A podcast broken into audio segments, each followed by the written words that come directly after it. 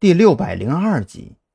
就这样，在沉默中，车子停在了金鹏商务酒店门口的停车场上。下车的时候，张扬故意走在最后边，掏出手机按亮屏幕之后，看到两条短信，分别是彭璇和雪儿发来的，内容大致一样，都是告诉张扬自己已经安排妥当了，等张扬这边方便了再联系。将这两条短信迅速删除，张扬心里悬着的石头这才彻底落定。雪儿那边他并不怎么在意，主要还是在港口码头跳海的彭璇。要知道，今晚的风浪很大，一不留神就有可能被卷入深海。就在张扬松了一口气的同时，蓝雨桐却觉得自己的心情更加沉闷了起来。张扬以前不是这样的。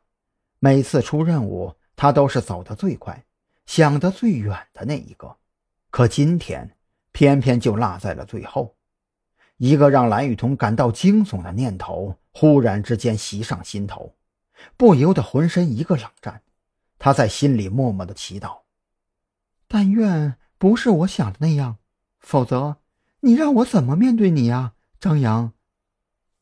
韩立军却是不知道。身后二人复杂的内心世界，步履轻快地走在最前边。小兰，赵队有没有说在哪个房间呢？三楼三零九。蓝雨桐强迫自己冷静下来，一边深呼吸调整情绪，一边尽可能的不去关注跟在身后的张扬。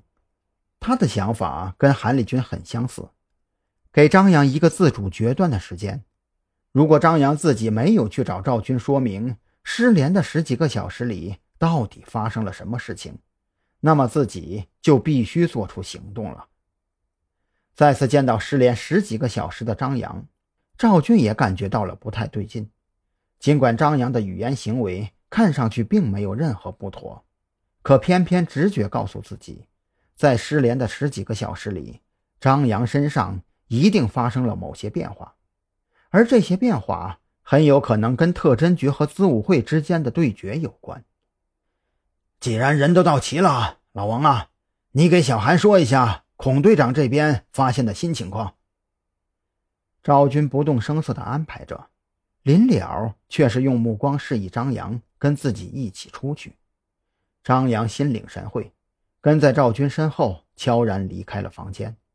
二人一路上都没有开口。乘坐电梯一直向上，来到顶层的天台。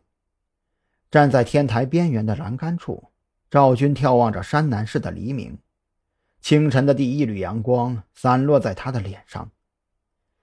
张扬，你自己说，还是我一句一句的问呢？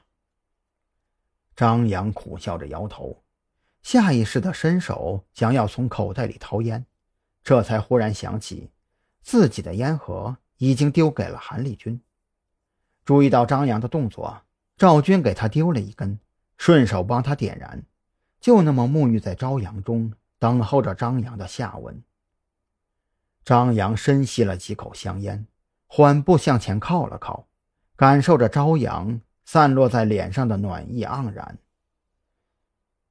本来我是不抽这玩意儿的，自从认识了你，都被你带坏了。